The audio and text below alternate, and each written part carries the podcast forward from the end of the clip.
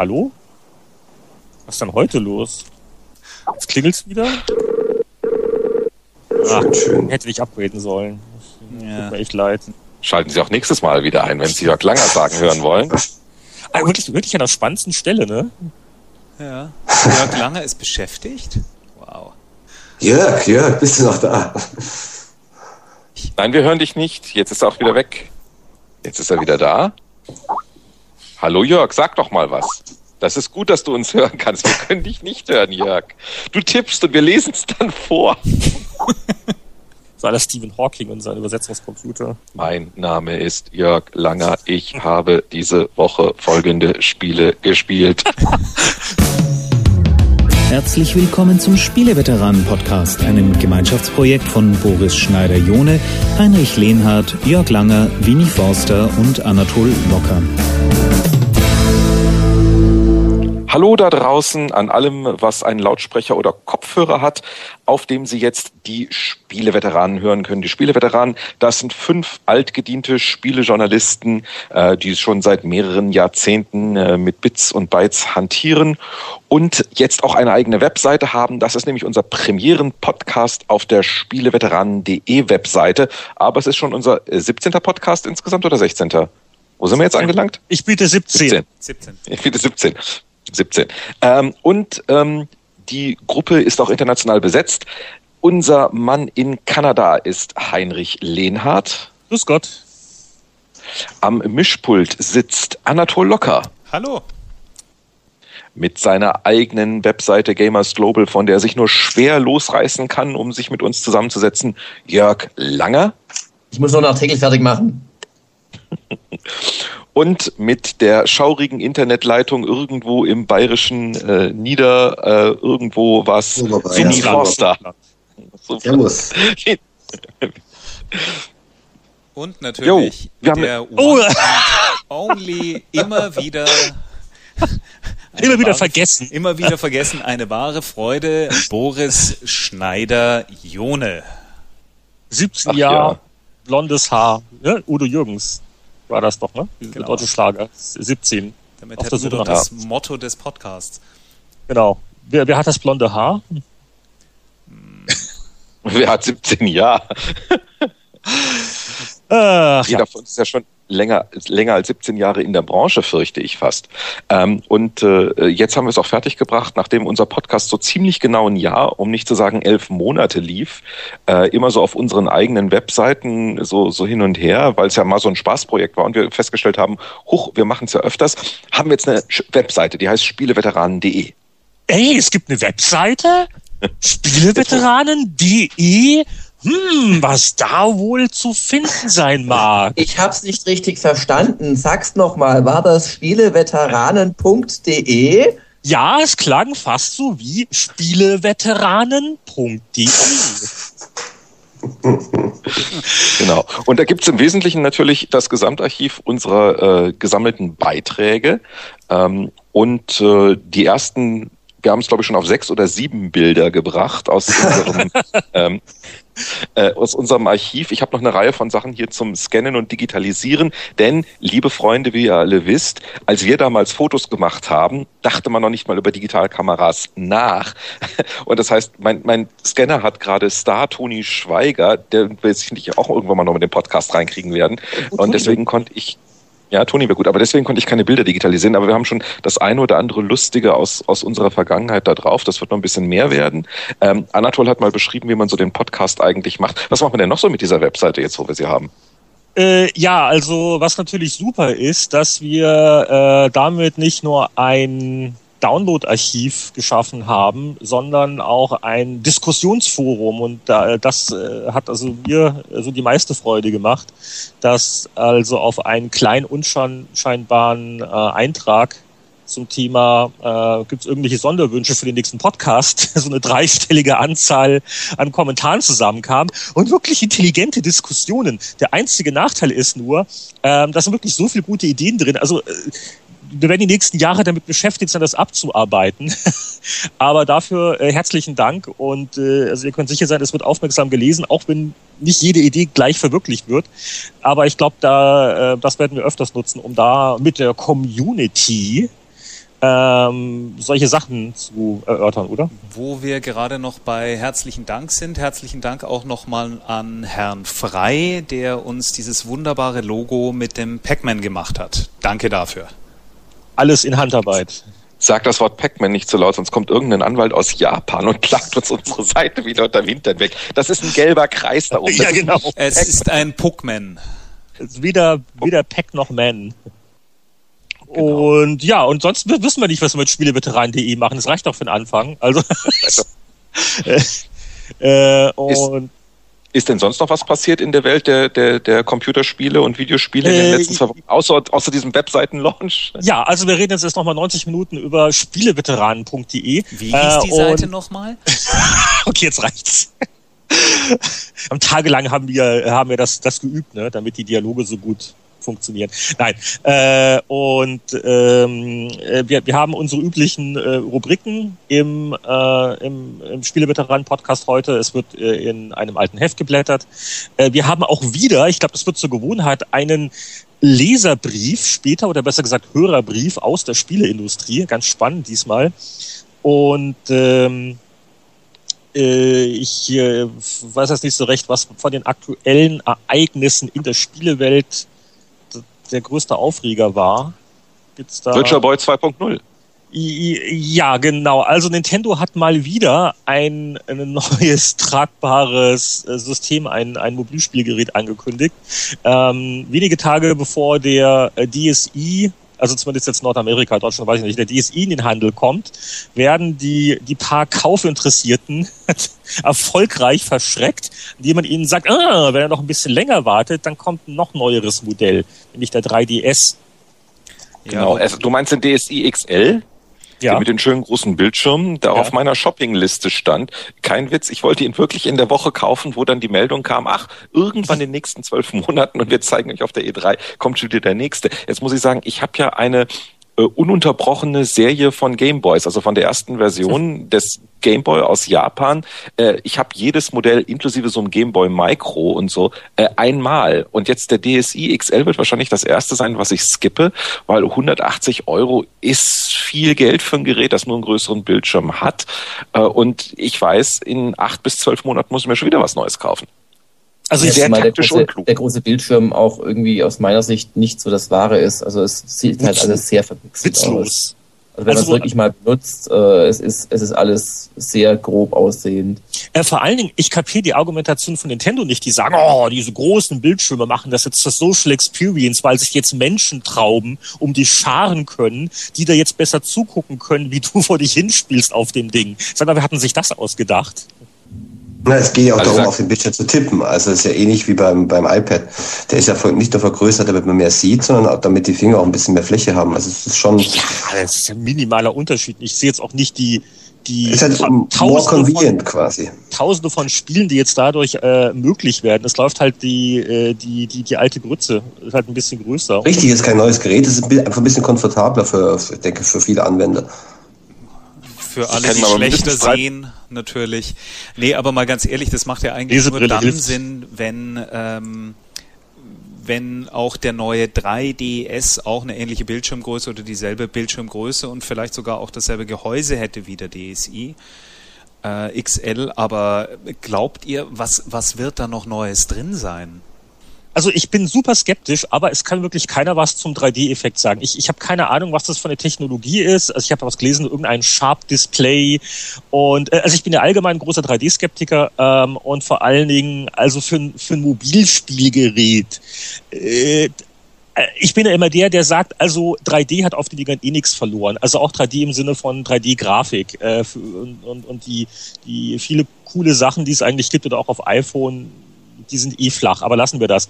Äh, ich sehe es nicht, aber solange man nicht auf der E3 im Sommer ähm, das beurteilen konnte, muss ich wirklich äh, neutral bleiben. Wenn ich das erste Mal, dass eine Nintendo-Idee wie völliger Schwachsinn aussieht, aber wenn man das Gerät dann wirklich mal sieht, dann ah, dann ist es dann doch nicht so schlecht.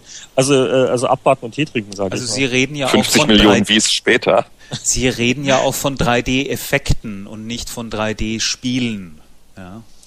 Ja, und das ist halt das, wo ich skeptisch bin. Also was, was, was soll da jetzt groß, groß toller sein? Äh, vor allen Dingen, also es sind jetzt, es sind ja wirklich äh, nur die Bildschirme anders. Es ist jetzt nicht so, dass da neuer, neuer, besserer Grafikchip oder irgendwas drin ist, wenn ich das richtig sehe. Äh, sicher wird da ein neuer Grafikchip drin sein. Okay. Aber, aber also was, aber was, aber was genau der anders und besser macht, das wissen wir halt ähm, nicht. Schnell, schneller rechnen wahrscheinlich schneller zeichnen. Aber wie viele spezielle Spiele kommen denn dafür? Das ist halt immer meine große Sorge. Das ist doch für einen Spielepublisher immer attraktiver, einfach ein DS-Spiel zu machen. Ne? Äh, als äh, das weißt du wieder nicht, wie viele Leute kaufen dann so ein 3DS überhaupt. Vor allen Dingen wahrscheinlich wird Nintendo eine Woche vor Auslieferung vom 3DS dann den nächsten äh, Super Game Boy ankündigen. Ich weiß es nicht. Ja, also ich ich schwanke halt auch. Ich bin ja auch jemand, der die ganze Zeit sagt, 3D in Spielen funktioniert nicht. Ähm, so sehr ähm, und mit dem Bildschirm und so weiter. Ähm, das eine, was es interessant macht, ist natürlich, dass du wieder eine, eine, fixe Plattform hast. Das heißt, jeder hat genau dasselbe Gerät in der Hand. Und so eins meiner Dinge ist ja, dass ich sage, ein Kinofilm wie Avatar, der für eine große Leinwand und ein bestimmtes Format und einen bestimmten Blickwinkel gemacht ist, den wirst du zu Hause im Heimkino nicht auf dieselbe Art und Weise sehen können. Wenn aber alle Programmierer so ein Gerät in der Hand haben mit den gleichen Specs und das, das gleiche sehen, kann ja was draus werden. Ich sage es auch, ich habe damals genauso bei Wie gesagt, das ist sehr schön, das werden drei Millionen Leute kaufen, ähm, aber ich sehe keinen Langzeiteffekt davon. Und Nintendo hat uns allen die lange Nase gezeigt. Und deswegen, äh, bei aller Skepsis, die ich habe, sage ich, die Jungs haben es halt einfach geschafft, äh, äh, äh solche Sachen zu bringen. Und man muss es ja auch sagen, man sagt jetzt schäbisch Virtua Boy 2.0, weil sie waren ja schon mal da mit diesem äh, LED-gesteuerten Rotbrillensystem, das sie damals hatten, äh, von dem man Kopfschmerzen kriegte, wo auch die Spieler alle 15 Minuten sagten, jetzt machst du mal eine Pause bitte und so weiter. Und ähm, daher denke ich mir mal, Nintendo ist schon durch das Tal der Tränen eines nicht erfolgreichen 3D-Systems durchgegangen. Das ja. heißt, wenn sie es nochmal probieren, ja. müssen sie irgendwas wissen, weil die lernen ja aus allem, was sie tun. Also wenn man eins weiß, ist es, unterschätzt Nintendo nicht, wenn sie was Neues machen. Das wäre jetzt Außer beim glaub, XL. Also ich glaube eben auch, dass man es nicht verwechseln sollte mit dem 3D-Effekt jetzt im Kino. Also, dass die Sachen irgendwie räumlich im Raum stehen, ist gar nicht das Entscheidende. Das Entscheidende, glaube ich, wird sein, dass man mit der Kopfbewegung eben hinter Dinge blicken kann. Das ist natürlich im Film gar nicht, also im Film ähm, gar nicht, obwohl es wäre im Film wahrscheinlich auch möglich, sondern dass man in, in dem Moment, wo man seinen Kopf bewegt, tatsächlich auch, auch eine, andere, eine andere Perspektive einnimmt. Du spielst auf dieses YouTube-Video an, oder? Das, ähm, das es im Netz zu sehen gab wo du ähm, den Bildschirm so hattest und in einem Haus, dadurch, dass du das Gerät gekippt hast, quasi so einen 3D-Effekt mit hattest. Das sah ziemlich cool aus, muss ich sagen. Also wenn es sowas ähnliches wäre, könnte ich mir spielerisch schon eine ganz äh, ganze Latte an guten Ideen dafür vorstellen. Genau, zum, zum Head- oder Eye-Tracking. Es ist wahrscheinlich gar nicht mehr so notwendig, weil im Grunde wird ja nicht der, muss nicht der Kopf oder die Augen ähm, getrackt werden, sondern die Handbewegung. Du bewegst natürlich die Spielegrafik dann nicht mehr nur, indem du deinen Kopf ständig schwenkst, sondern du bewegst einfach das Handheld. Du kannst also durch die Bewegung des Handhelds, gehe ich von aus, ähm, tatsächlich neue Perspektiven einnehmen. Und ich schätze mal, dass das das ist, was Nintendo unter 3D-Effekt versteht. Ob die Figuren jetzt im Raum stehen, da bin ich jetzt auch gespannt. Also was das für eine Display-Technologie ganz konkret wird, was vom Bildschirm verwendet wird. Aber entscheidend ist, glaube ich, dass man mit durch die Bewegung des Handhelds, da ist ja auch im Gegensatz zum DS natürlich ein Bewegungssensor drinne, äh, durch die Bewegung des Handhelds äh, die Spielegrafik verändert. Und dadurch entsteht natürlich auch ein räumlicher Eindruck so im, im ganzen, im, im, im Kopf. Allerdings äh, frage ich mich da, das ist bestimmt eine schöne Technologie und auch relativ günstig umzusetzen, weil du brauchst letzten Endes nur Bewegungssensoren und nicht irgendwelche genau. brutal teuren äh, Weltraumdisplays. Ähm, aber jetzt mal die Lebenswirklichkeit, wo ein DS eingesetzt wird, im Zug, in der U-Bahn, weiß Gott wo am Strand, ähm, weiß nicht, ob, ob das dann so gut dazu geeignet ist, quasi durch, durch sanfte und, und abgestimmte Bewegungen. Ja, die macht man ja sowieso, wenn man Handy hat. Hm? Also diese kleinen Handbewegungen sind ja wirklich leichter gemacht, als dass man sich jetzt vorstellt, dass alle am Strand rumhüpfen, weil es eine wirkliche, also wie bei allen anderen Systemen, wo man sich quasi den ganzen Körper bewegen muss. Ich glaube, da ist es ähm, wahrscheinlicher, dass man irgendwo in der U-Bahn sitzt oder am Strand sitzt und das DS eben leicht bewegt. Das sind ja keine großen exzentrischen Bewegungen. Das sind die Bewegungen, die man auch so macht, wenn man ein Handy in der Hand hat oder Vielleicht kommt dann die Sonne irgendwie aufs Display und das Gut, das ist ein anderes also, Problem. So, so ohne weiteres kann ich mir auch das noch nicht vorstellen. Also ich bin sehr gespannt auf die E3, was sie da wirklich zeigen werden. Ich hoffe, sie meinen nicht damit, dass irgendwie eine zweite Displayfolie da drüber liegt, die noch irgendwie Text einblenden kann, der dann mit den Das wahrscheinlich nicht wie beim äh, wie beim äh, wie beim Backtracks, ne? Was so monochrom und dann gab's gab's verschiedene Folien, ne? Um mhm. da so. Farbigkeit. Wer, wer, wer von uns hat denn damals äh, selber den Virtual Boy wirklich bedient? Oder kann es dann kurz einen Abriss geben? Da haben wir noch die die, die historische Note. Ich war damals auf der CES, als das Ding rauskam. Ähm, das, das war so Mitte der 90er, Ende der 90er? 94, 95, schätze ich. Ich habe es jetzt auch nicht im Kopf. Ja.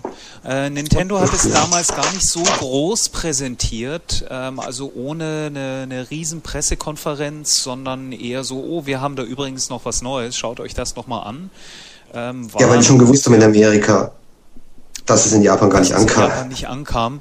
Sie hatten ungefähr 60, 70 Displays dort aufgestellt, die ja alle so ein bisschen aussahen wie ähm, äh, das rote U-Boot. Und ähm, die Spiele, die drauf liefen, waren, das waren Mario und ein Tennis. Andere hatten sie noch nicht gezeigt. Und der Effekt war äh, nicht wirklich überzeugend. Also ich habe also sehr, sehr viele ähm, wirklich auch kritische Stimmen bereits auf der Messe gehört. Und das, und das, das, das war ja auch ein riesen Oschi. Das war ja quasi wie, wie, wie so eine Art Superbrille, in die man reingucken musste. Ne? Ja, es war halt. Ja, es war eine Brille, dem Stativ. Brille, die man, Genau, eine Brille, die man nicht getragen hat, sondern die auf dem Tisch stand, also eine immobile, mobile Konsole quasi. War nicht, ja, kein so gutes Konzept vielleicht. Also die Periskop-Konsole und du hattest halt auch noch, äh, du musstest dann äh, den, den Controller dann nochmal nehmen, der war auch noch kabelgebunden. Das Ding hatte allerdings, äh, meines Wissens war es, äh, hatte es Batterien drin, ich glaube sechs Stück. Ja, ganz viele, ganz viele. es war so okay. die Lynx, eine halbe Stunde spielen mit 48 Batterien. Okay, also, also wir gehen davon aus, der Nintendo 3DS wird technologisch minimal fortschrittlicher sein, vertagen aber dann das Thema, bis wir mal selber einen eingesehen hatten. Ich, äh, ich hoffe mal, der ein oder andere von uns wird auf der CES sein und äh, dann berichten. CES? E3. Äh, wie heißt das Ding? E3, ja, halt eine von diesen alten Messen. Genau. CES, E3. Das, äh, PCW, äh, okay. ECTS. Noch besser. Ähm, äh, apropos Hardware, äh, vielleicht ganz kurz, wer es nicht mitgekriegt hat, eine, eine der äh, lustigeren äh, Meldungen der letzten Wochen war da die Ankündigung, dass es einen neuen Commodore-Computer bald geben wird, zumindest vom Namen her. Hat da jemand was dazu beizutragen? Also ja, also das ist, glaube ich, der siebte Besitzer des Firmennamens Commodore oder so ähnlich. Ja, ich habe vier Seit oder fünf unterschiedliche Varianten gesehen. Das fing an von, von einem reinen CD-ROM-Laufwerk, das plötzlich C64 hieß und das dann dir irgendwie tolle Filme auf deinen Fernseher bringen sollte, bis hin zu, ähm, glaube ich, ein, zwei äh, MS-DOS-kompatiblen und also was mit diesem Markennamen an Schindluder getrieben wurde, ähm, jetzt reinmal aus historischen Gründen gesehen, finde ich schon eher relativ bitter. Also, also das wird jetzt auch wieder ein PC, allerdings ein sogenannter Keyboard-PC. Das ist insofern schon drollig, weil so wie halt früher die Heimcomputer waren, ist also der ganze Computer quasi in der Tastatur drin. Ne? War ja auch vor der Brotkasten. Ja, also das ist, dann, dann kam erst das neumodische Zeug, wo dann die Tastatur separat mit einem Kabel am Computer hing. Und beim C64 war ja quasi der Computer in der Tastatur, wenn man so will. Ja, und aber ja, mittlerweile ist eine kleine Erfindung, da ist der Computer im Display. Also Apple macht das und viele andere. Und das scheint mir doch die wesentlich sinnvollere All-in-One-Computerstrategie zu sein, als sie in die Tastatur zu packen. Ähm, also nicht nur von ergonomischen Gesichtspunkten her. Es gibt jetzt von Asus bringt raus ein E-Keyboard heißt das. Das ist ein Atom-Prozessor, der auch in der kompletten Tastatur mit drin ist. Und das Ding sieht einfach richtig gut aus, hat auf der Seite so einen kleinen Bildschirm, aber das sieht einfach relativ schlampig äh, und ähm, schlecht designt aus. Also ich glaube, das ist jetzt eine schöne Pressemitteilung gewesen für die und sie werden dann 40 Stück machen und der Handel wird es nicht nehmen und damit ist dann auch wieder gut. Vor, vor allen Dingen die verpassten Gelegenheiten. Also wenn ich schon sowas mache, dann, dann baue ich doch quasi gleich einen C64-Emulator ein. Ja. Äh, ja. Vielleicht haben die die Rechte dafür gar nicht. Und, und Obwohl die können halt, Ja gut, also es, es gibt einen C64-Emulator mit ein paar legalen Spielen auf dem iPhone. Also so schwierig kann das nicht sein. Und dann, und dann äh, biete ich halt noch als Zubehör noch äh, halt einen USB-Joystick an, der halt wie ein alter Competition Pro ist, so Nachbau. Und, und, und dann. Den gibt es. es du, Heinrich, du wirst doch hoffentlich den USB Competition Pro haben, den seit drei oder vier Jahren. USB Competition. Ich schick dir einen. Und Kanada, Nothilfe Kanada. Es gibt den Competition in einem offiziellen Nachbau äh, mit Mikroschaltern und allem. Das muss man haben. Ich schick dir einen. Ich habe zwei. Kriegst du Okay, vorher immer die Porto checken. Äh, okay, gut. Also das hat uns jetzt nicht wirklich ähm, umgehauen und äh, was haben wir da noch an äh, Themen? Ja, vielleicht äh, kurz, weil das auch ein schönes. Hat Activision wieder jemanden gefeuert? Nein, ja. Ein, ein, ein Jammer. Also wir waren beim letzten Mal verwöhnt, aber große Skandale oder Personalgeschichten. Ne? Also keine, ja, keine, die wir wüssten. Oder Boris, hast du bei, bei Microsoft irgend, irgendwelche Interner, die du jetzt der Öffentlichkeit mitteilen willst? Nö, nö. Ich habe nur ähm, äh, Jörg äh, Jörg Command Conquer Langer wird doch sicherlich wissen, ob Electronic Arts beim Kopierschutz für Command Conquer genauso reingefallen ist wie Ubisoft. Das, braucht, ähm, das Spiel braucht jetzt auch eine permanente Online-Verbindung ja, auf dem PC. Man, man, man hat den Eindruck, äh, also ja, ähm, eigentlich genau dasselbe Verhalten wie Siedler 7 bei ähm, ähm, Ubisoft. Aber irgendwie scheint C und C4 niemand zu spielen und darum gibt es da auch keine Proteste, anders kann ich es mir nicht erklären. äh, Oder, oder alle gerne spielen, aber genau. Und oh, das läuft ganz toll, ja. Also ja, also im Prinzip ist es derselbe Schutz, nur äh, drückt sich EA davor äh, zu sagen, das sei ein DRM und sie sagen äh, irgendwie, also sie beschreiben es als genau das, was es tut, nämlich du musst es immer haben, sonst äh, kannst du deinen Missionsfortschritt nicht speichern, auch Solo nicht wohlgemerkt, nicht nur Multiplayer nicht, aber es ist kein DRM, es ist was anderes, aber wie gesagt, C und C4 ähm, scheint die Leute nicht ganz so zu interessieren, vorsichtig gesagt, wie Siedler 7. Also, also ich glaube auch, wenn das funktioniert und halt nicht wie bei Ubisoft am Anfang es technische Probleme gibt, wird sich da auch dann keiner auf Dauer mehr richtig drüber aufregen. Das ist wieder eins von den Themen, wo so, ah, aber, aber wenn das wirklich die Leute beim Spiel nicht stört, who cares? Ich glaube, da äh, werden die Entrüstungswogen sehr schnell. Ja, wir wissen alle, wie bei Steam noch äh, gelästert ja. wurde, als zu Half-Life 2 Steam einge, also bei Valve ähm, zu, zu Half-Life 2 äh, Steam eingeführt haben. Da haben namhafte Zeitschriften, aber auch die Community sind Sturm gelaufen, ob dieser Frechheit, dass man ein Spiel nur einmal gleichzeitig starten kann. Äh, und, und heutzutage ist Steam die Erfolgsgeschichte und die Leute kaufen lieber beim Steam äh, äh mit Weakness, Madness, Super Duper Deal ein, als dass sie äh, beim Laden die, die Packung erstehen. Also ich glaube, das ist auch viel Gewöhnungssache, aber wie du sagst, was halt nicht passieren darf, ist, dass äh, ich ein Spiel nicht spielen kann. Und beim Test von Siedler 7, gut, es war noch vor äh, offiziellem Start auch der Server irgendwie, keine Ahnung, ähm, ist es uns einmal wirklich passiert, dass wir drei Stunden lang nicht spielen konnten. Und das war blöd, weil wir wollten ja den Test fertig machen, hatten uns zu einer Multiplayer-Partie verabredet und so weiter. Ähm, weil eben der Server überhaupt nicht reagiert hat. Und dass man halt dann nicht wenigstens einen Offline-Modus hat nach dem Motto, komm, wegen mir kannst du keine, ähm, keine Achievement speichern oder diese Uplay-Äquivalente äh, dazu, die es jetzt gibt in, in Siedler. Ähm, oder, oder du kannst wegen mir kein Multiplayer spielen, aber bitte, du kannst solo eine Plänkelkarte spielen oder die Kampagne weitermachen, das verstehe ich halt nicht, weil ich will auch mal im Flugzeug spielen können oder in der U-Bahn ähm, wenn, ich, wenn ich keine Internetverbindung habe. Also ich, ich hoffe, dass sich da Ubisoft und andere, die das System äh, verwenden, doch noch eines Besseren belehren lassen. Ähm, also nichts gegen Kopierschutz, äh, aber man, man sollte die Leute dann nicht davon abhalten, zum Beispiel im Urlaub auch mal, keine Ahnung, in Italien am Gardasee ähm, zu spielen, wo man sich aber nicht die 15 Euro pro Stunde Vodafone Flatrate leisten möchte. Obwohl man sollte mal über seine, sein Leben nachdenken, wenn man im Jahresurlaub nichts anderes machen will, als Siedler 7 zu spielen. nichts gegen den Gardasee. Ähm, äh, der, der Game Room hat aufgemacht äh, auf Xbox Live, die 360, ähm, was vielleicht auch für Retro-Spielefreunde eine ganz witzige Sache ist. Ich habe gestern oh, Abend ja ein Dreiviertelstündchen reingespielt. Es hat mich jetzt nicht, nicht völlig umgehauen, aber es ist ganz nett.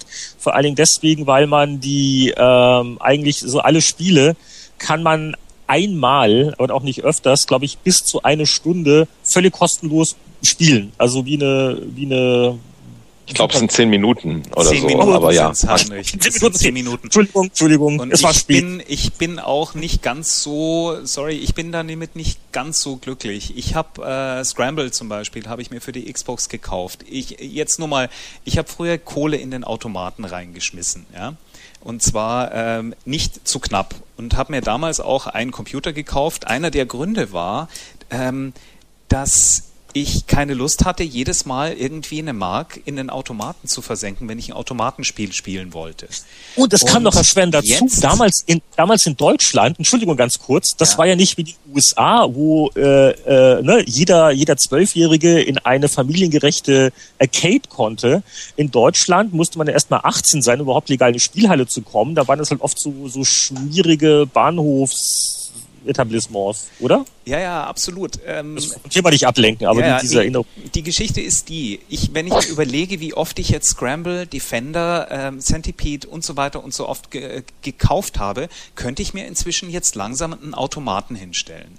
Und das ist eine Geschichte, die mich wirklich jetzt nervt, weil ich habe es damals gekauft für den PC da gab es damals von Microsoft ähm, auch sowas ähnliches, das hieß, glaube ich, Microsoft Arcade. Boris, kann das sein? Weißt Ach, du das ja, noch? Genau. Das war für, ähm, für einen normalen PC. Pentium war damals irgendwie so. War so eine, ähm, eine klassische PC-Player-Zeit.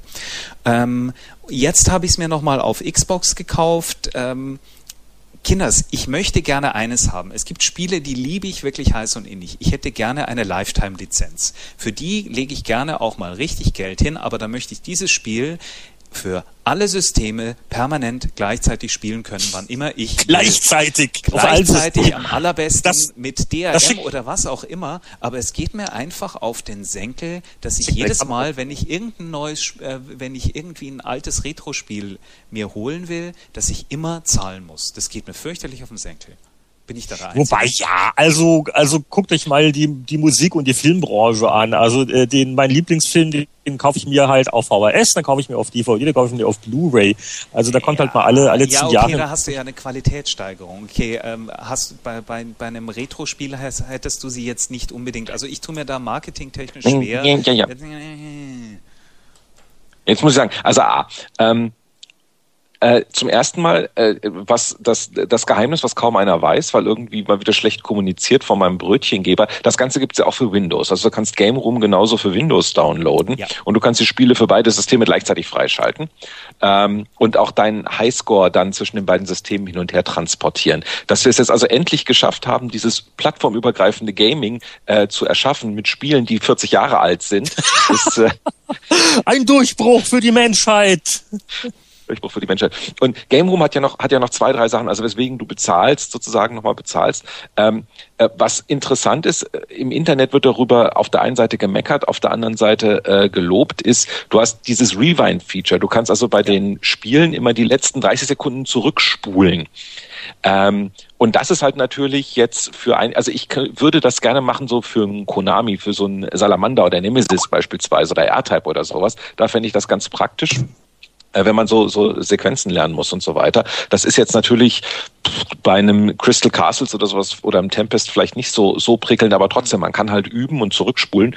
Dann gibt es diese weltweiten Leaderboards, man kann sich Geld, äh, Challenges schicken. Äh, den Teil finde ich gut gelungen. Das andere, was Game Room macht, da kann man jetzt lange drüber streiten, ähm, ist ja sozusagen so eine Art Metaspiel. Also bei Game Room hat man ja auch die Möglichkeit, äh, man läuft mit diesen Xbox-typischen Avataren durch Spielhallen durch, ähm, kann dort an Automaten spielen, kann die Automaten kaufen und sich zu Hause seine eigene Spielhalle einrichten und dann da auch Dekorationen reinstellen. Dann können deine Freunde können deine Spielhalle besuchen. Dafür gibt's dann wieder oh, Achievements ja, und Punkte ja, ja. und all solche Sachen. Ich habe eine Frage. Das habe ich nämlich nicht kapiert. Was, was bringt das? Also wenn ich jetzt einen Automaten quasi kaufe für meine Spielhalle, aber dann müssen meine Freunde, wenn die das Spiel spielen wollen und die kommen zu mir quasi, die müssen aber dann doch, doch trotzdem äh, auch wieder Geld oder, oder kostet das dann nichts? Oder was, ist, was bringt das? Ja, nee, das ist es ja gerade. Also äh, ich wollte sagen, diese Grund, das klingt alles ganz prima, nur ähm, äh, jetzt, jetzt alle Microsoft-Mitarbeiter mit äh, hinhör, weghören, es ist halt scheußlich implementiert. Also Game Room, bis du mal kapiert hast, wie du zwischen den einzelnen Modi umschalten musst, dass du mit X zwischen dem Bearbeitungs- und dem Spielmodus deiner eigenen Arcade schalten musst, dann ähm, so Dinge, wo ich dann sage, äh, Kinder ist aber haarscharf am, am, am Rande der, also du kriegst fünf Punkte dafür, dass du deinen ersten Automaten kaufst. Das heißt, du das erste Mal ist, ist so diese Grenze gebrochen, wo du Gamerscore in einem Xbox-Spiel kriegst dafür, dass du was mit realem Geld bezahlst und kaufst, weil ohne einen Automaten zu kaufen, kriegst du diese fünf Punkte nicht.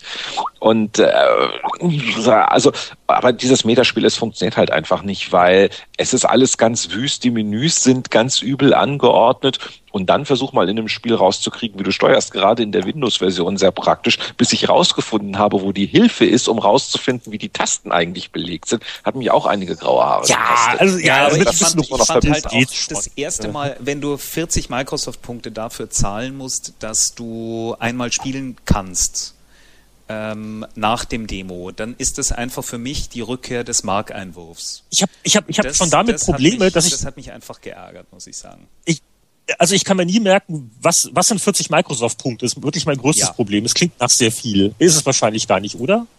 Weiß hat, jemand, kann das viel, weiß, es gab es nicht mal so einen Umrechner? Hat sowas von, von Lire oder Yen, ne? Also. Ja. Also, also, für die, für die meisten Spiele hast du früher 400 im Stück bezahlt. Also zehnmal spielen damals äh, hätte dir das Spiel gekauft. Rechne es einfach so, 400 Points kosten die meisten Sachen. Wobei, wenn du sie jetzt nur für Xbox kaufst und nicht noch für den PC dazu, zahlst du 240 Points. Also nach sechsmal, das jetzt oh, Ja, aber wie, wie viel ist das? Was sind 240 Points? Moment. So um den Dreh 2 Euro, 2,50 Euro. Ah, okay, das sagt mir prima, da muss ich nicht genau sagen. Ach ja, dann geht's ja, ja noch. 2400 Points kaufst du für, kaufst du 2100 Points, 2100 Points kaufst du für 25 Euro oder sowas. Das finde ich aber echt einen wichtigen Punkt. Also ich mag das PSN aus einem einzigen Grund lieber. Äh, da wird in Euro gerechnet. Ich weiß, wenn ich so einen blöden Film downloade oder, oder mir sonst was, das kostet mich so und so viel. Und, und dieser Zwischenschritt, den mir echt mal jemand erklären muss, äh, den verstehe ich nicht. Also bei, bei, bei, bei äh, Microsoft, dass man da sich die Punkte kaufen muss. Oder jetzt, Wii macht es ja ähnlich, also mit den Wii Points. Jetzt muss ich noch, noch zwei Sachen zu Game Room sagen. Also das eine ist. Äh, hm? Die Wii Points sind, ähm, 1000 Wii Points sind 10 Euro. Also das lässt sich ganz gut umrechnen. Ja, genau, da ist ja die Frechheit, dass 1000 Wii Points auch 10 Dollar sind, aber das ist man ja mittlerweile gewohnt, äh. aber stimmt, bei, bei den Microsoft Points weiß man es halt gar nicht. Ähm, äh, zwei Sachen noch kurz. Das eine ist, was ich irgendwie originell fand, ist folgendes, ein gut verstecktes Feature, vielleicht hat Boris noch gar nicht entdeckt.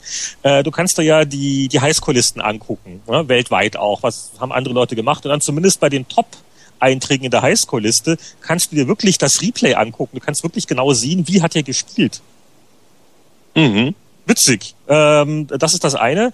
Und das andere, worüber wir jetzt gar nicht gesprochen haben, sind also die Spiele. ähm, ah. Also ich, ich, ich glaube, dass das soll noch erweitert werden. Es ist halt eine etwas kuriose Mischung im Moment. Also du hast ähm, Atari-Spielautomaten, Konami-Spielautomaten, ein paar Intellivision und ein paar VCS-Sachen. Gerade die VCS-Sachen altern übrigens nicht sehr, sehr gut und vorteilhaft. Ähm, und ja, es ist eine etwas komische Mischung. Also ein paar echte Klassiker sind dabei, Asteroids, äh, Centipede. Äh, dann gerade bei Konami hast du ein paar sehr bizarre Sachen, von denen ich zumindest noch nie gehört hatte. Oh, das war mal Konami-Automat, okay. viele bekannte Sachen fehlen. Also das ist, das ist so zum, wie gesagt, also ich würde es empfehlen, mal reinzugucken. Äh, einfach deswegen, weil du kannst wirklich jedes Spiel einfach mal anspielen. Es kostet absolut gar nichts.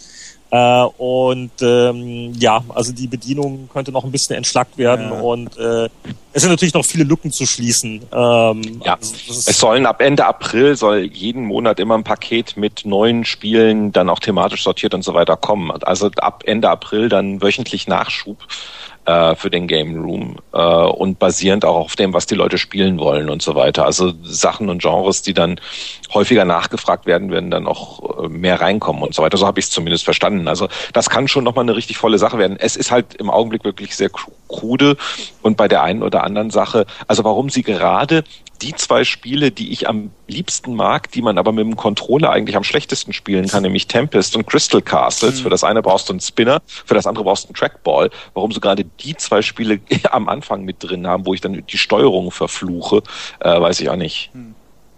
Apropos ah, Crystal Castles. Oh, ja, das Schöne war, ich habe wirklich ich hab mindestens, zehn, ich hab mindestens zehn Jahre kein Crystal Castles gespielt. Und es ist schön, dass man manche Dinge nicht vergisst. Man geht da rein und man weiß bei den ersten vier Levels, wie es geht. Man flucht dann über die Steuerung. Aber das ist halt das Schöne, wenn es eine originale, äh, originalgetreue Umsetzung ist. Äh, das, was man mal gelernt hat, wie Fahrradfahren, man verlernt es nicht. Apropos, so, jetzt, kannst jetzt hast du meine Überleitung kaputt gemacht. Apropos Fluchen, äh, ein, ein, ein, ein letzten äh, Beitrag noch aus der aktuellen äh, Spiele-News-Szene.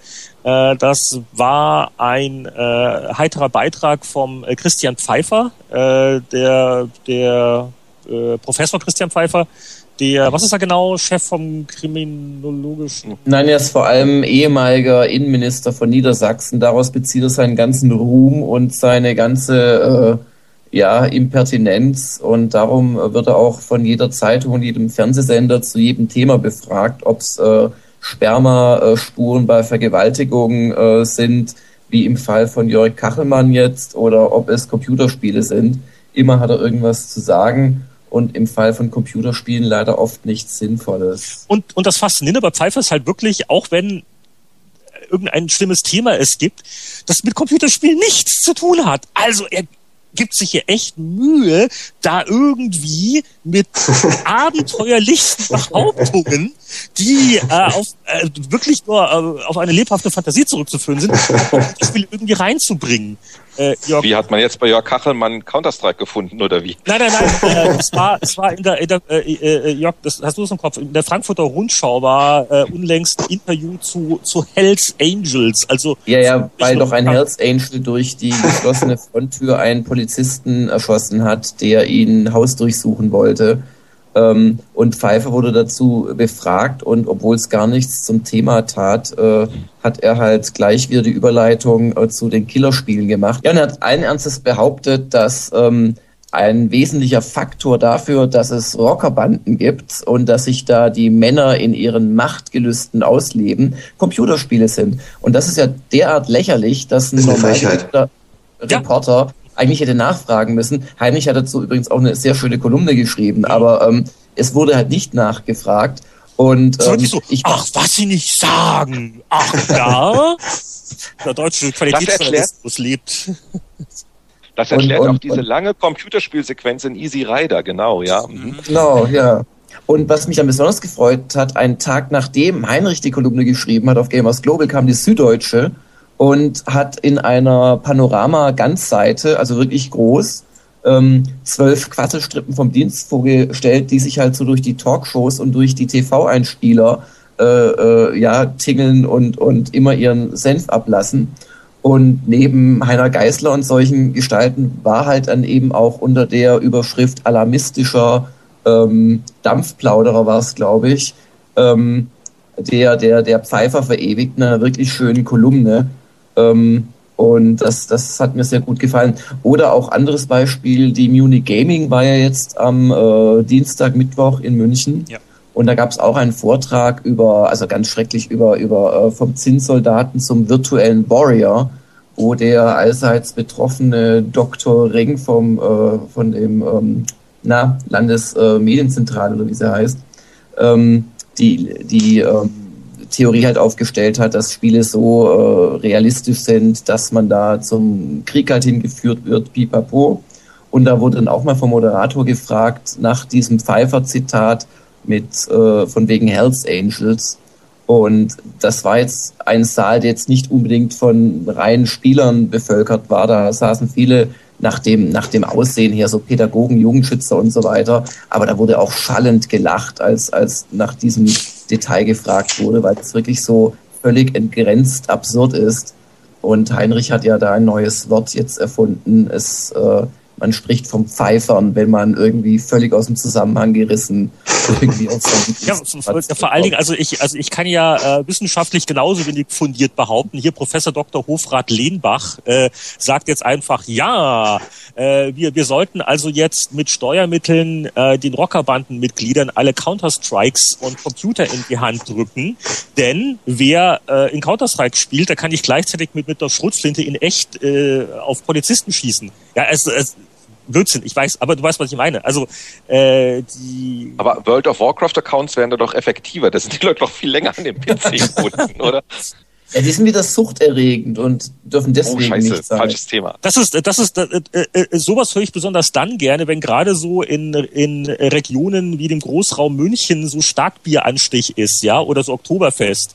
Das sind dann nämlich dieselben Politiker, die, äh, lass mal das, okay. Das ist, äh, also, man muss mal eins sagen, wir hatten ja diese Konferenz, diese Munich Gaming.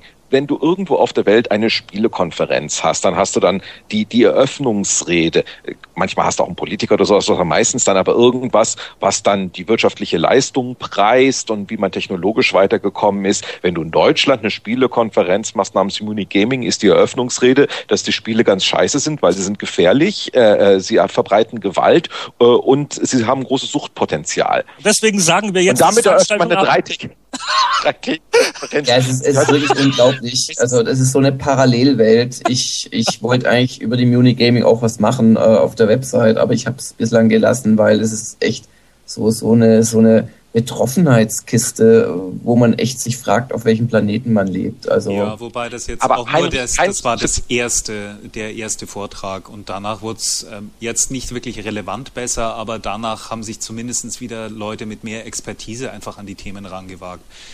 Ja, aber Entschuldigung, also gerade dieser, dieser erwähnte Vortrag vom Killerspieler, ja. äh, vom, vom Killerspieler, genau, vom Zinnsoldaten zum, ja, zum virtuellen bitter, Warrior. Bitter, bitter, gar keine also Frage. Ganz, also, ganz ich bitter. Mein, ganz ehrlich, wurde, da das, muss man gar das, nicht das, reingehen. Das, möchte ich kurz erzählen, Anatol.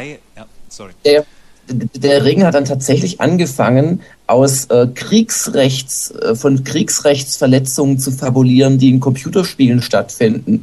Und irgendwann, ich weiß nicht mehr genau, was war, ich glaube, es war der, der, der, der Olaf Wolters, der, der ähm, Chef vom Bio, hat dann entgegnet, naja, das ist ja schön, aber das Gleiche gibt's eben auch zu Asterix-Romanen oder zu Cartoons. Das kann man als Gedankenübung machen, aber bitte doch nicht ernst nehmen, wenn, wenn, wenn in Computerspielen man, man äh, Grenzen auslotet oder auch übertritt. Das hat doch nichts mit der Wirklichkeit zu tun. Und das ist so eine fundamentale äh, äh, ja, Unterschiedlichkeit der, der Standpunkte, dass, dass ich manchmal echt dran verzweifle, wenn ich, wenn ich mir das so anhören muss.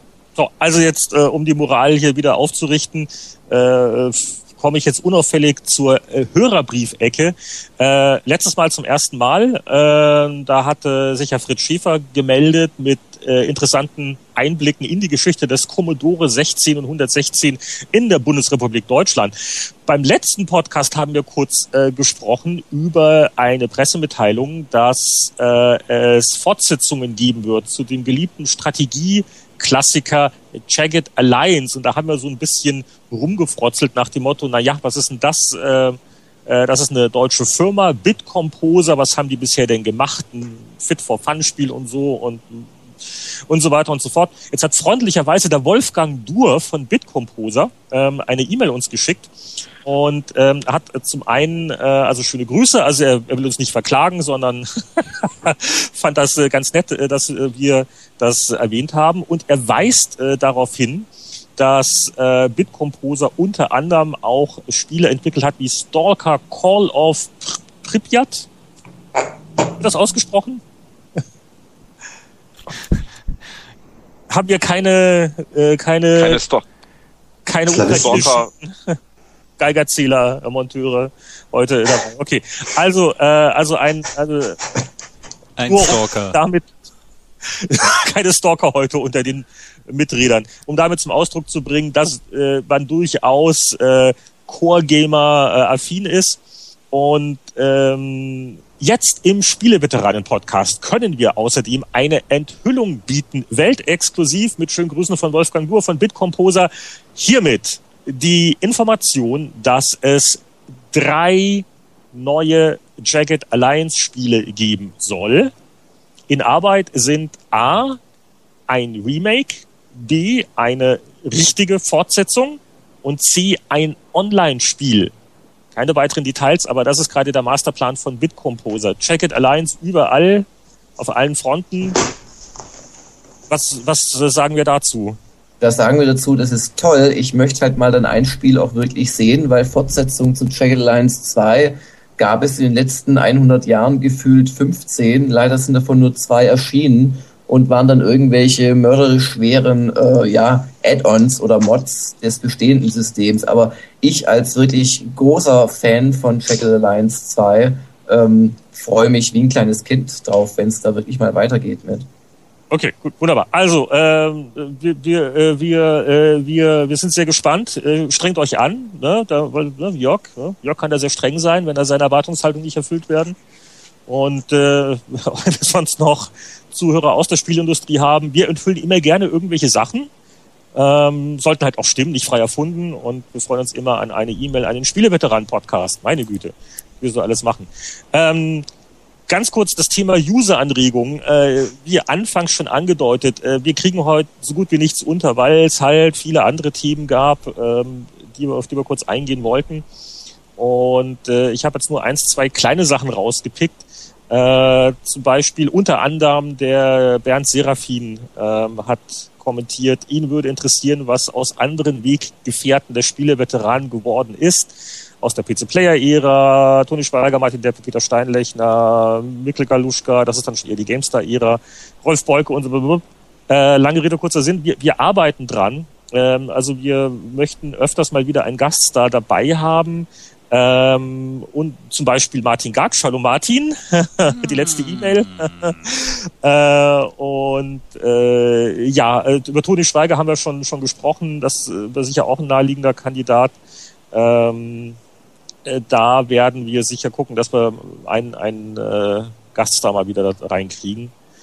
Äh, dann äh, ein User-Kommentar von 64er, schöner Username. Ähm, geht doch mal ganz weit zurück zum ersten Spielesonderheft für Happy Computer. Das waren noch die goldenen Zeiten, wo Spieletests ohne Wertung auskamen. Fließtext pur, lauter Klassiker.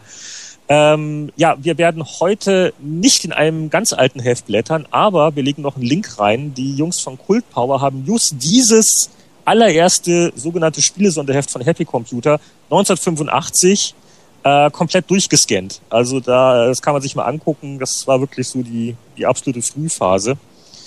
Und äh, ein Scherzkommentar noch vom User El Benno, der meinte, wir wollen Starkiller das Hörspiel. Eine super Idee. Allerdings konnte ich Anatol nicht davon überzeugen, dass wir das mal setzen. Ja, dann sage ich mal, nachdem wir das jetzt gemacht haben, äh, muss ich jetzt zumindest eine Wettschuld sozusagen äh, vom äh, letzten Mal einlösen, äh, weil ich habe gesagt, ich setze mich freiwillig vor eine PlayStation 3 und spiele Heavy ah, Rain. Rain. Das habe ich auch ja. habe ich auch gemacht in der Rubrik. Was haben wir denn die letzten zwei Wochen so alles gespielt? Was für ein Übergang. Und ich habe tatsächlich Heavy Rain gespielt. Und äh, wer von euch hat das jetzt sich inzwischen auch schon mal ansehen können? Bin ich jetzt der Einzige? Ja. Jörg? soll, soll ich dann meine Meinung Nein, ich habe es natürlich gespielt, klar. Ähm, ja, also ähm, ich fand's interessant. Ich würde jetzt nicht unbedingt sagen, dass es ein Spiel ist und ich bin ja auch jemand, der gerne eine in Bildern erzählte Geschichte im Fernsehen oder Kino sieht, wenn sie gut erzählt ist, sozusagen. Äh, und ich muss halt sagen, ähm, für mich ist das Bing eben nicht Fisch, nicht Fleisch. Also der eine oder andere liebt es gerade deswegen, weil es kein so ein klassisches Computerspiel ist und weil man ein paar mundäne Sachen machen soll und weil es angeblich so eine tolle Geschichte ist. Und ich dann umgekehrt guck's mir von der Geschichtenerzählerseite an und sage, meine Güte, da wird ein Klischee nach dem anderen abgefeuert. Es gibt Stilbrüche ohne Ende. Es funktioniert nicht, weil andauernd die Perspektive wechselt. Das kann vielleicht Kurosawa machen, aber nicht ein Computerspiel, äh, eine Geschichte aus sechs verschiedenen Blickwinkeln erzählen. Und ähm, ähm, es läuft auf den großen Schockeffekt am Ende zu. Und wenn man genug Krimis in seinem Leben gesehen hat, dann weiß man ja eigentlich, wie es ausgeht, weil genau das passieren muss, was eben unwahrscheinlichsten ist. Und deswegen fand ich das jetzt dann nicht so brüllend. Also ich fand die, die, die Form, die Struktur, äh, sowas mal zu machen, gut die Geschichte hat mich jetzt weniger mitgenommen, als, als, als das jetzt so gesagt wurde, dass das so, so toll ist. Und wie gesagt, so diese ganzen technischen Unzulänglichkeiten, dass eben dann die Figuren doch sehr plastik immer noch aussehen und die Animationen nicht so richtig treffen und so weiter. Das, äh, nee, das ist nicht die Zukunft, Leute. Ein Computerspiel darf ruhig wie ein Computerspiel aussehen. Das ist schon gelernt. Also ich bin da jetzt vielleicht ein bisschen zu traditionell, aber Heavy Rain ist für mich nicht das, wie in fünf Jahren alle Spiele aussehen werden. Das okay, das heißt, nicht, oder, aber, aber, äh, das, Entschuldigung, Entschuldigung, das ist ja, äh, das heißt, du bist anderer Meinung als dein Kollege bei Microsoft, der Peter Molyneux, der hat ja Heavy Rain äh, genau als solches gepriesen. Das ist die Zukunft. Wahnsinn. Ja. Okay. Ja. Naja, vielleicht hat Peter beim nächsten Mal Zeit und kann uns das, äh, das, das erklären in Deutsch natürlich. äh, okay, Jörg, du wolltest? Nein, ich wollte nur hier äh, Kontra geben, aber letzten Endes, ich habe ja schon vor, vorhin so gesagt, wie, wie sehr es mir gefällt. Und was ich ein bisschen schade finde, ist, wenn, wenn, wenn so gesagt wird, dass Boris nicht der Einzige, ähm, es sei kein Spiel. Also Entschuldigung, es ist ein Spiel, ich kann interagieren, es unterhält mich. Natürlich ist es ein Spiel, es ist halt ein Spiel, wie es sie nicht sehr oft gibt. Und ich glaube auch nicht, dass in fünf Jahren alles so aussieht, vor allem weil es viel zu aufwendig ist, das in der Qualität zu machen. Aber also ich muss sagen, dieses Jahr hat mich bislang Heavy Rain am meisten von allen Spielen, die ich gespielt habe, beeindruckt. Und das waren wirklich, also das war ein langes Wochenende nochmal für einen Test dann halt Sachen nochmal neu ausprobiert und so weiter, auch dem Ding ein bisschen auf den Zahn gefühlt, ob es wirklich auch verkraftet, wenn Charaktere sterben und so weiter. Ähm, und ich muss sagen, ich bin, ich bin immer noch schwer begeistert von der Geschichte. Aber mein Gott, es wäre ja schlimm, wenn alle dieselbe Meinung hätten. Wo wir jetzt eh über Spiele reden, über die wir schon längst geredet haben, kann ich nur noch sagen, das, was die äh, Kollegen, glaube Langer und Locker beim letzten Mal über Final Fantasy 13 gesagt haben, ja. stimmt. Was haben wir denn gesagt? Äh, ja, also, das, also diese ganze Pro- und Kontra-Diskussion, das war immer, es immer so hin und her zwischen, ah, na, ich weiß nicht, nee, und dann, aber, aber das ist dann schon, ja, also es war immer so ein Wechselbad der Gefühle und es ist wirklich so.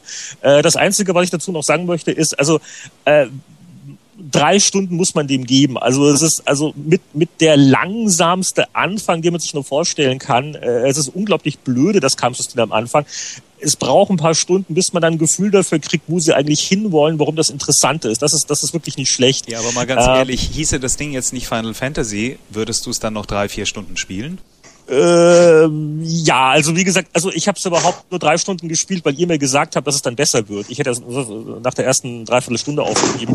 Ja, und, und jetzt nach drei Stunden findest du es großartig oder? Äh, oder nö, nicht großartig, aber, aber, aber also es ist, es, ist, es ist spielbar. Also es ist, es könnte ein bisschen straffer äh, sein, aber ja, wenn ich das jetzt, ähm, ne, ich könnte mir schon vorstellen, das jetzt weiter zu spielen, aber es haut mich jetzt nicht völlig um. Allerdings ich finde, alle sind immer noch zu gnädig, was die Story angeht. Das ist so ein Wirrwarr, gerade am Anfang. Vielleicht bin ich ja auch nicht mehr geistig fit genug für den äh, reißerischen, schnellen Erzählstil, den die jungen Leute in, in Japan jetzt bevorzugen. Aber äh, das ist so konfus mit den Charakteren. Also auch das wird nach ein paar Stunden ein bisschen besser durch so Flashbacks. Und äh, die meisten Charaktere sind absolut nur zum äh, vor die Tür gehen. Also so, äh, hoher Nerv- und Klischeefaktor. Und das ist was, was aber wo über die Jahre Final Fantasy zu sehr über den grünen Klee gelobt worden ist, als wäre das immer so dass ne, der heilige Gral der Computerspiele Story-Dichtkunst. Aber lassen wir das. Äh, und ansonsten, äh, nee, also ähm, ich habe eins, zwei, ähm, zwei iPhone-Spiele. Äh, oh ja, ähm, äh, 1,99 äh, Zombie, wie heißt das? Zombie Slam? Äh, das ist eins von diesen bescheuerten Castle Defense Spielen, nur halt mit Zombies. Das heißt, du hast ein Häuschen, da rennen die Zombies drauf zu und du musst die Zombies halt über den Bildschirm so schnippen und äh, umsteuern. Hast tolle Extrawaffen. Zombie Smash, so heißt das. Und Chris Hülsbeck Musik. Allein dafür 1,99. Oh, ja. Zombie Smash. Okay. Ja. Das ist ein, eher ein Kaufargument als die Zombies.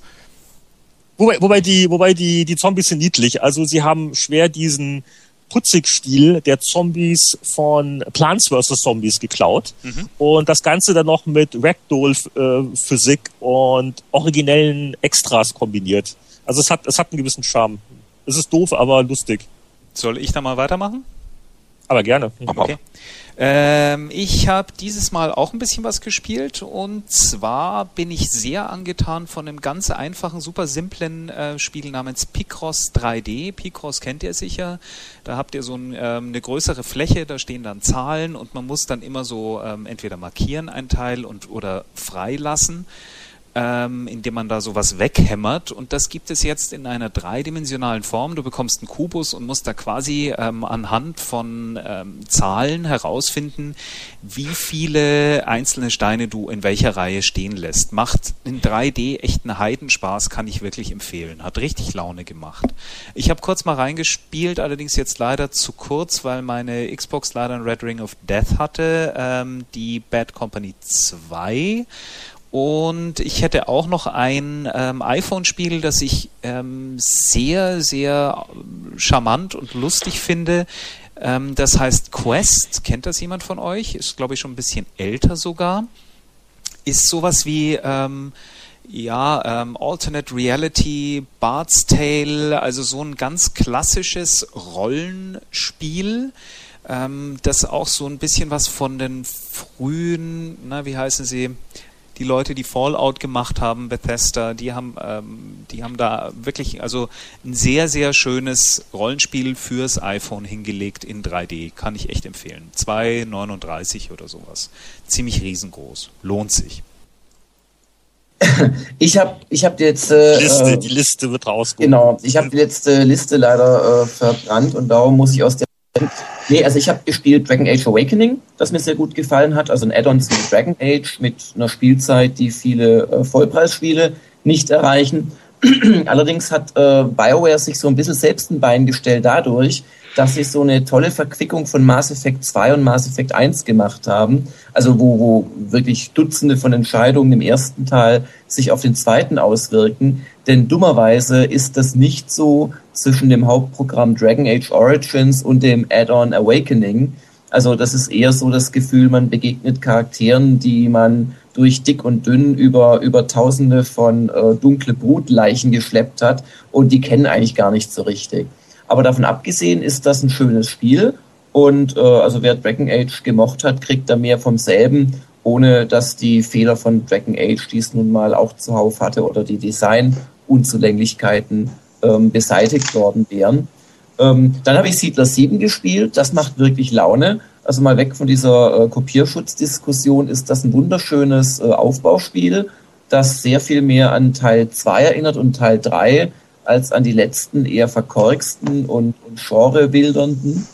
Und es ist vor allem so, ja, auch im Solo-Modus auf Multiplayer ausgelegt. Also es geht eben darum, dass mehrere Parteien um Siegpunkte kämpfen. Und dadurch ist es wesentlich intelligenter, als einfach äh, die beste Wirtschaft aufzubauen und dann sich die größte Armee leisten zu können, äh, sondern es gibt halt auch Punkte dafür, wer am besten forscht und wer, keine Ahnung, die größte Stadtbevölkerung hat etc. Und das kann man den anderen auch wieder abjagen. Also ein sehr dynamisches, sehr schönes Spiel, äh, das auch ich kapiert habe nach einigen Jahren Siedlerabstinenz. Und das will was heißen. Und dann habe ich noch äh, gespielt äh, Infinite Space, allerdings erst ein paar Stunden und das auch nicht auf Gamers Global vorgestellt oder irgendwas. Also ein echter kleiner Geheimtipp. Ähm, da geht es im Prinzip drum, auf dem DS ist das wie gesagt, dass man als kleiner 16-jähriger Junge, der gerne ins Weltall fliegen würde, eben dieses tut, sich so langsam eine Flotte aufbaut, x Charaktere dazu bekommt, die auf die einzelnen Schiffe verteilt und dann eben so Weltraumschlachten taktische macht. Ähm, richtig schönes Spiel, wer mal ein Rollenspiel mag, nicht im typischen Fantasy-Ambiente, sondern eben mal im Weltall. Also wie gesagt, ich habe es erst zwei Stunden gespielt, aber ich glaube, ähm, das wird es nicht schlagartig schlechter. Infinite Space von Sega für den Nintendo DS. Und mehr verrate ich nicht. Sehr gut, das ist nämlich gerade eingetrudelt. Würde ich mir gleich geben. Also, wir haben so mit Mühe und Not aus dem Gedächtnis kramen können, was wir diese Woche und letzte Woche gespielt haben. Jetzt kommt die Preisfrage, was haben wir vor 15 Jahren gespielt? Ja, das war übrigens auch eine Anregung äh, auf äh, spieleveteran.de, äh, wo es halt hieß. Ist die äh, Webseite nochmal? nichts gegen nichts gegen alte, 20 Jahre alte Powerplays, aber äh, wie wäre es mal mit einer 15 Jahre alten PC Player? Und hier sind wir also mit PC Player Ausgabe 495 und ähm, ja, 15 Jahre, Wahnsinn und eine faszinierende Ausgabe, weil gerade bei den Reportagen und den Specials halt einige Themen sind, die aus heutiger Sicht äh, ganz, äh, ganz interessant sind. Äh, oder, oder allein das, das Titelbild einer Flipper-Spiel-Artwork, Psycho Pinball, war ein Titelthema. Es war nämlich da diese kurze Blütezeit der, der Flipper. Das, das ging auf dem Amiga los, ne, mit Pinball Fantasies, Pinball Dreams, ne, war so ein, zwei Jahre waren, ja, war ein Flipper der Hit. Ja, und, und, und ich glaube von Tilt von Virgin, das war dann eher so gegen Ende, dann war das noch 3D und das waren halt einfach, einfach gute Flipper. Und Flipper haben ja eh, ich meine, damals in der 8-Bit-Ära Davids Midnight Magic, einer der ganz frühen ne, C64-Klassiker. Und hm, wo, wo, wo ist eigentlich das Flitter, Flitter? du Flittchen, du. Wo ist eigentlich das Flipper-Revival in der Spieleindustrie? Kann man nicht ein MMO draus machen? Flipper-Universe? Oh. Hast du auf dem iPhone Deep Sea? Nein. Ein sehr schöner Flipper auf dem okay. iPhone. Und Pinball Fantasies gibt's auch. Also äh, das habe ich sogar gesehen. Äh, ja, richtig. Ja, ja, okay. Also ja? die, ähm, okay, aber, aber irgendwie, ich, ich glaube, das Problem ist, die Jüngeren wissen gar nicht mehr, was ein Flipper ist, ne? Die jungen Leute. Ja, es werden ja auch keine Flipper mehr gebaut. Also muss ja wahrscheinlich demnächst irgendwann mal Leuten erklären, was ein Flipper überhaupt war, weil äh, wann hat Bolly zugemacht? Vor vier Jahren oder so? Was ist der letzte Flipper vom Band gelaufen? Es gibt keine Pinball Machines mehr. Ach, ja, aber es gibt noch äh, die PC Player 495. Äh, da gab es wirklich faszinierend. Also ich habe äh, lange nicht mehr den alten Players äh, rumgeblättert. Also angefangen von den sehr kämpferischen Editorials. Ähm, wir mal live blättern. Ihr könnt also auch was sagen. CS. Ach ja, da, da ist er übrigens, gell? Vor 15 Jahren im CES-Bericht, der Virtual Boy. 3D-Spiele in Rottönen war damals im Messebericht. Thomas Dolby. Ja. Locker. Ja, ja, ja, Erzähl mal. Ähm, ich habe damals bei der Redaktion TV Movie gearbeitet und hatte das große Glück, relativ viele Musiker ähm, interviewen zu dürfen und äh, Menschen aus dem Kino. Und da war Thomas Dolby mit dabei und ich mochte die ähm, Aliens Ate My Buick CD wahnsinnig gern. Das ist wirklich eine ganz, oh, ganz großartige ja, ja, ja. Ähm, Platte. Nicht alles, was Thomas Dolby gemacht hat, ist wirklich toll, aber das ist eine schöne, schöne ähm, CD gewesen. Und der kam gerade mit einer äh, neuen CD raus. Der kam gerade mit einer neuen ähm, CD raus, äh, Gate to the Mind's Eye. Das war so eine ähm, Vergnügungspark-Attraktionsgeschichte, die ähm, hier dann in München auch gezeigt wurde kurz, ähm, wo er die Musik dazu geschrieben hatte. Und es war ein wahnsinnig angenehmer, sehr computeraffiner und computerliterater ähm, Gesprächspartner. Also er kannte sich wirklich extrem gut aus ähm, war auch einer der wenigen, die damals online bereits erreichbar waren. Ich sehe hier seine CompuServe-Nummer 726623112. Ähm, das ist äh, wirklich ein ganz toller Musiker gewesen, muss ich sagen. Eines der schönsten Interviews, die ich auch gemacht, äh, also die ich mitgeführt hatte. Ja, er hat, er hat, er hat auch ganz ganz äh, visionäre Sachen gesagt. Also zum Beispiel, wozu braucht man eigentlich noch Plattenfirmen und äh, kein, keine Probleme, Musik übers Internet zu verbreiten. Und das war bevor MP3. Das war genau ne? die Zeit, wo äh, MP3 aufkam. Ja, auch das, was er. Ein Jahr später war MP3 da. Mhm. Auch das, was er über Spiele sagt in dem Interview, ist, ist finde ich sehr, sehr schlau. Also das Interview ist echt cool. Habe ich wahrscheinlich zum ersten Mal gelesen wegen, wegen dem Podcast jetzt. Und er spricht ja über ein paar, paar Computerspiele, natürlich unter anderem Myst und solche Sachen. Zum City und hat er gespielt, ja. ja. wahnsinnig schlaues Sätze. Er hat aus Siberia den, den Soundtrack ja. gemacht. Also äh, der war klasse, da bin ich bis heute sauer, dass es den nicht in irgendeiner Form gibt, weil äh, der fehlt in meiner Thomas Dolby Sammlung sozusagen. Also wenn wenn irgendjemand einen Hint hat, wo es diesen Soundtrack Solo gibt, äh, ich nehme ihn. Und äh, was hatten wir noch äh, vor Ort bei Blue Byte? Äh, Ganz hinten, ganz hinten im Heft ist eine Seite über Ultima 8. Das war ja damals, glaube ich, schon ein halbes Jahr draußen oder so. Und das war ja, glaube ich, das Ultima, das ziemlich verrissen worden ist, weil der ähm, Richard Garrett versucht hat, diverse Action-Adventure-Elemente einzubauen. Das also mit der das so Jump'n'Run Ultima quasi. Grafik. Das, das, das, war aber, doch, das, das, das, war doch der, der erste große Test von unserem Kleinen damals, dem Junior. Wie hieß er? Jörg Langer, oder? Jörg, das war doch einer deiner ersten ganz großen Tests für PC Player, Ultima 8.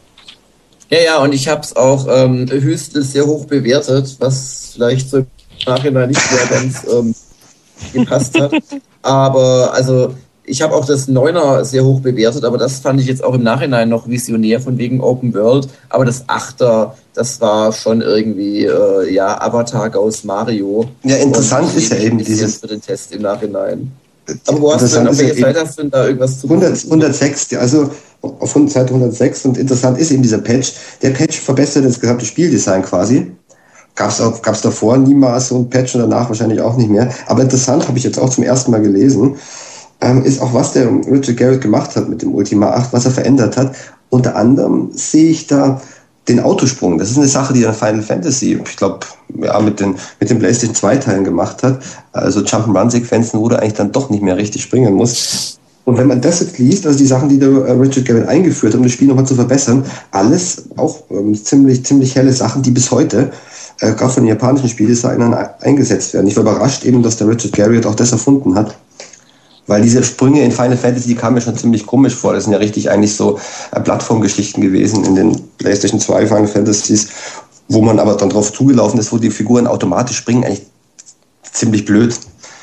Aber das ist übrigens auch wieder so im 13er Winnie. Also da, es gibt so äh, genau. markierte Stellen, da läuft 10 und dann springen sie. Und man also das ist ein Standard warum eigentlich überhaupt. Hier war es ein bisschen anders übrigens, da musste man schon noch ähm, quasi in die richtige Richtung gucken und dann die, die Sprungtaste drücken. Aber dann ist er eben entweder gesprungen oder nicht und vorher bist du halt gerne mal links oder rechts oder vor oder hinter dem Stein gelandet und musstest nochmal neu laden.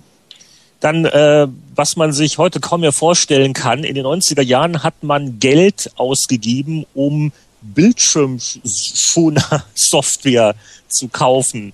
Und da haben wir auch ähm, ein, äh, einen Besuch, eine Story in der PC Player 495. Da war auch schon wieder Anatol bei Berkeley Systems äh, in ja, Berkeley, nehme ja, ich mal an, genau, Kalifornien. Äh, da ging es um das Thema After Dark und das war auch so ein paar Jahre lang die After Dark Serie. Das, das musste man für Windows haben, weil das waren einfach die coolen Bildschirme. Ja, damals gab es halt irgendwie ähm, die Pharma, dass sich, wenn die, äh, wenn permanent dasselbe Bild auf einem Monitor ist, dass das halt einbrennt. Also etwas, was es bei Kathodenstrahlen durchaus diesen Effekt gibt.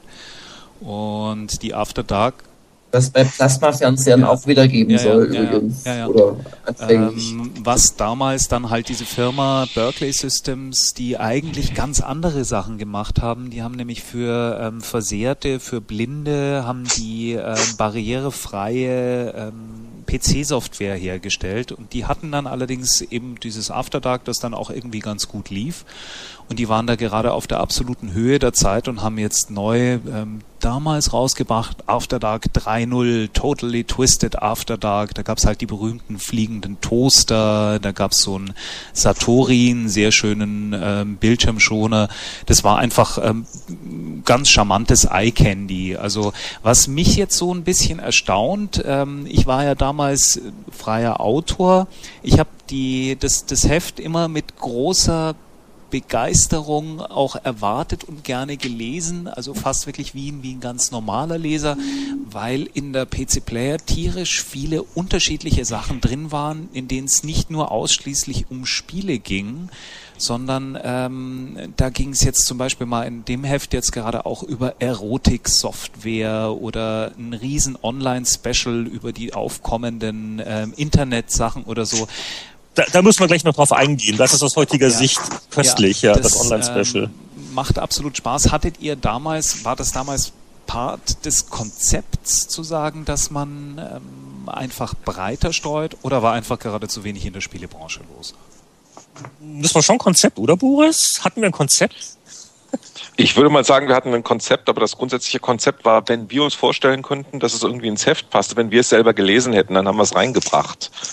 Würdest du es so ungefähr ja, sagen? Ja, und es also, war natürlich auch äh, Mitte der 90er Jahre war eine sehr interessante Zeit, weil ja. durch die äh, Verbreitung von CD-ROM-Laufwerken äh, und natürlich den ständigen Fortschritten bei der PC-Grafik und halt dem Aufbau Internet. vom Internet äh, sind halt so viele Sachen passiert oder oder neue neue Sachen einfach äh, möglich gewesen, die jetzt dann vielleicht nicht unbedingt ein Spiel, aber trotzdem irgendwie interessant waren und ähm, ja, genau wie Boris eben gesagt hat. Also wenn es irgendwie interessant war oder, oder spielerisch war, also alles, was jetzt nicht eine Büroanwendung ist, ähm, hat eigentlich dann auch ein PC-Player so Konzept gehört. heute noch irgendwie Sinn bei einer Computerzeitschrift? Das wäre wär schön, wenn es das noch geben würde, ja, natürlich. Wenn es noch geben würde, dann hätten die, hätten die Leute mehr mehr die Hefte dann, dann, am Ende gekauft. Also es ist jetzt wieder, gut, kann man wieder sagen, na ja, dafür, es ist halt, es ist halt wieder so Henne und Ei. Also äh, haben die Leute dann weniger Hefte gekauft, weil die Verlage irgendwie die Redaktionsbudgets äh, gekürzt haben oder oder andersrum. Ich, ich, ich glaube, es ist einfach so, dass das Print ist nicht mehr das, was es mal war. Da soll man sich jetzt auch nichts vormachen. Also wenn man heute so ein Heft wieder machen würde wie die PC Player, ich kann mir das nur sehr schwer wirtschaftlich vorstellen. Äh, also vielleicht mal irgendwann, wenn alle ein iPad oder ein Kindle haben in ein paar Jahren und es da Vertriebswege gibt, wo die Leute für gut gemachten äh, digitalen Content zahlen wollen, dann können wir noch mal drüber reden. Aber dieses ganze dieser ganze Anachronismus von Papier bedrucken, das im Land rumzufahren und an Kioske zu stellen, ich, ich glaube, die Zeit ist wirklich vorbei. Ja, aber das hat doch selbst bei einem, bei einem reinen Online-Thema wie, also, ähm, ja, ähm, bei der BAFT hat es doch auch funktioniert, oder? Äh, ja gut, äh, Buffed, ähm, äh, gut, also wir, wir, wir haben jetzt über, über so ein Heft wie damals die PC Player geredet. Ähm, ähm, Buffed. Ja, aber Buffed ist halt auffällig, weil es wirklich eine reine Online-Zielgruppe hat, aber als Heftkonzept ja wohl eines der erfolgreichsten äh, Spielhefte der letzten ja, Jahre. Ja, es ist natürlich so, Buffed äh, hat als Thema Online-Rollenspiele, vor allen Dingen World of Warcraft, äh, und das interessiert sehr viele Leute. Äh, und außerdem hast du bei Buff natürlich die etablierte Webseite gehabt. Äh, also es war jetzt keine völlig unbekannte Marke und hast du über die Webseite den Leuten sagen können, oh guck mal, da gibt es auch ein cooles Heft dazu. Ja, worauf ich hinaus wollte, ist, dass doch gerade bei der Zielgruppe als erstes ähm, Papier einfach ähm, aus der Mode kommen müsste. Das ist genau, genau, dafür ja, sicher. Nein, nein, nein, also, einzuführen, fand ich schon, also hat mich auch überrascht, dass das so erfolgreich war, ehrlich gesagt. Also, das war ein mutiger Schritt und das hat sich gerechnet also, also Print natürlich bei bestimmten Themen. Äh, meine Sorge ist halt wirklich die Anzahl der Leute, die das so sehr interessiert, dass sie sich ein Heft äh, dazu kaufen würden. Und ich glaube, das, äh, was die PC Player in der Breite so gemacht hat, das ist auch heute nicht mehr ganz zeitgemäß, weil einfach die Leute online die Möglichkeiten haben, halt viel tiefer, sich viel spezieller zu den Sachen zu informieren, die sie wirklich interessiert. Und im PC Player hast du wirklich noch Sachen mehr entdeckt. Und äh, deswegen bin ich skeptisch, ob man das die heutige Zeit so übertragen könnte Yeah. Ja, dass dieses komische Thema Online so langsam an äh, Bedeutung gewinnt, hat man auch vor 15 Jahren gemerkt. Wir hatten ja das große Online-Special, schöne neue Online-Welt, mehr Spaß im Netz mit Internet und CompuServe. Gab es auch wirklich noch ein Streitgespräch damals zwischen Boris und unserem äh, freien Mitarbeiter Michael Kim, so nach dem Motto, was ist besser, so kontrolliert online, so wie CompuServe oder AOL, oder so wirklich das Chaos im Internet. Uh. Und ähm, es gab also auch wirklich ein äh, ähm, ein Artikel in der Ausgabe, Sensationen und moderne Zeiten, ähm, wo es darum ging, dass man jetzt die PC Player Redaktion per E-Mail erreichen kann. Der heiße Draht zur Redaktion, unser neuer E-Mail-Dienst bringt Ihre Nachrichten schnell ans Ziel. Das war dann leser at pcplayer.mhs.compuserve.com. Aber es hat funktioniert. Aber es hat funktioniert. Wir waren da eine der ersten Zeitschriften in Deutschland, wo man richtig eine E-Mail hinschicken konnte. Äh, ja, also äh, gut, wir wollen jetzt hier nicht zu viel Zeit, äh, äh, zu viel Zeit damit äh, verbringen, aber dieses ganze Online-Special äh, als als CompuServe wirklich so wirklich noch führend war, das ist wirklich schon eine andere Epoche. Das ist erschreckend, was sich seitdem geändert hat. Und das und das war. Lektorat damals, weil also Jörg Langer stellt vor die Strategie und Denkspiele. Ich glaube, da fehlt fehlt ein Buchstabe, aber Übrigens, ich habe auch mal ein bisschen geblättert natürlich und äh, es, es, äh, ich weiß nicht, ihr müsst mich da als Ghostwriter einfach eingesetzt haben oder als, als Kürzel. Ich kann mich an, an kein einziges der Spiele, die ich hier getestet haben soll, irgendwie Ouch. erinnern. Renegades? Nee. Äh, was war das hier? Büro 13. Büro 13? Nie gehört. Ich habe das nie getestet. Lüge. Oder hier, ähm, irgendwelche komischen, abstrusen Fifth Fleet oder Defend of also, the Empire, TIE also, Fighter, das wäre doch Stange gewesen damals. Also es, es könnte daran liegen. Das ist da nicht richtig. Es könnte daran liegen, Flight dass da. Commander 2. Bäh. es könnte daran ja. liegen, dass in der Ausgabe wirklich keine, keine guten Spiele waren. Also Psycho Pinball, der Flipper war damals wirklich das Highlight. Es war wirklich ein schwacher Monat. Äh, einer, einer, einer, ein Klassik verriss, Hugo, das Spiel zur bescheuerten, zum bescheuerten TV-Geschicklichkeitsspiel. Ähm, äh, äh, eins der Highlights in dem Monat war da wirklich noch das Amt, ein äh, deutsches äh, Wirtschaftsstrategiespiel oder wie man es nennen will, über Politikfilz in der bayerischen Provinz, ne? Amigo-Affären, weiß-blaue Korruptionskultur, Bürgermeistersimulation, wow. das Amt. Hammer. Mit Pfeiffer? Das, das, das, ja, oder auf Seite 90. Seite 68, 69, äh, unter anderem deswegen ein Klassiker, weil der Tester, der Florian Stangl, ist ein echter Niederbayer, das ist nicht erfunden, hat den ganzen Meinungskasten in Bayerisch geschrieben. Das ist. Mann, das war schon Avantgarde damals, ich sag's die dir. Soundkarten unter OS 2. Ja. Oh, ist das perfekt? Soundkarten unter OS 2. Ach richtig, das war ja damals der Versuch von Intel mit äh, einem PC-Betriebssystem die Leute von Windows ja. abzuhalten, ne? Ja, komplizierter, um Gottes Willen. Da können wir jetzt ganz einen Podcast drauf verschwenken. Es war einmal die große Zusammenarbeit zwischen IBM und Microsoft, das OS 2. Und dann kam auf einmal Windows und meinte Windows, äh, Microsoft meinte Windows NT seine solle Sache. Und IBM meinte, ha, jetzt zeigen wir euch mal, was eine Hake ist. Und wir machen OS 2 alleine weiter. Mhm. Schauen, Sie in die schauen Sie in die Regale Ihres lokalen Softwarehändlers, um zu sehen, wie das Duell ausgegangen ist. Und äh, ja, und da, also es war, also wie gesagt, von den Spieletests her war es eine ziemlich grottige Ausgabe, aber von den Reportagen her äh, wirklich interessant. Und ähm, äh, ja, Vize-Player alle hatten mehr Haare damals. Der Pentium-Bug äh, muss auch schon durch gewesen sein, weil bei den zehn guten Fortsätzen im Finale für die Cebit 96 steht hier auf Platz 10 mit eigenem Taschenrechner alle Prozessorberechnungen am Intel-Stand gewissenhaft nachprüfen. Ja. Gar nicht schlecht. Ja, viele Markt- und Technik-Veteranen kann man ja auch entdecken in der Ausgabe. Hinten ist Gregor Neumann. Irgendwo Hallo, weiter Gregor. vorne Andreas von Lepel, dann euer Ex-Chef Scharfenberger ja, ist, glaube ich, in diesem Heft. Also legendären Aprilscherz. Fröhliches, richtig, äh, ja, fröhliches Namen, Namen finden hier zu Ostern.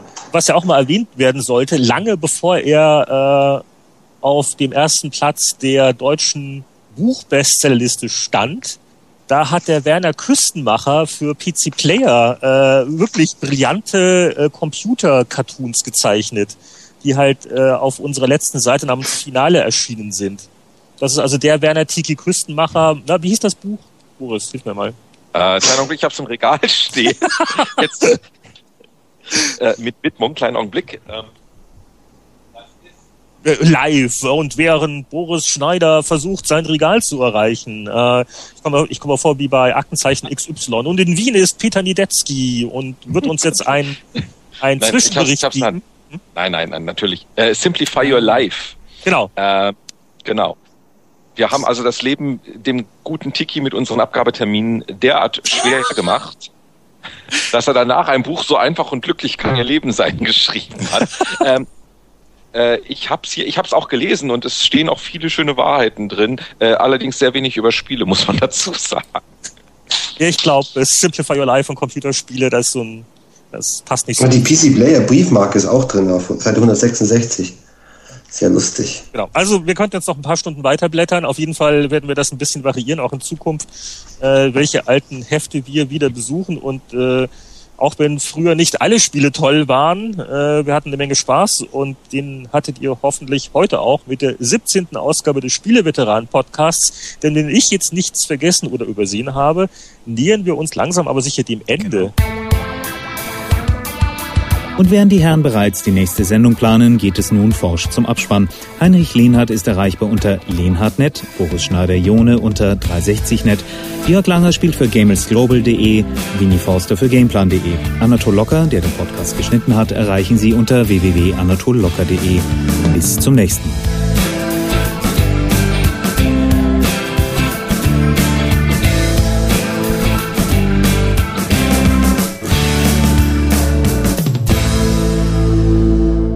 Schalten Sie auch nächstes Mal wieder ein, wenn Sie Jörg Langer sagen hören wollen.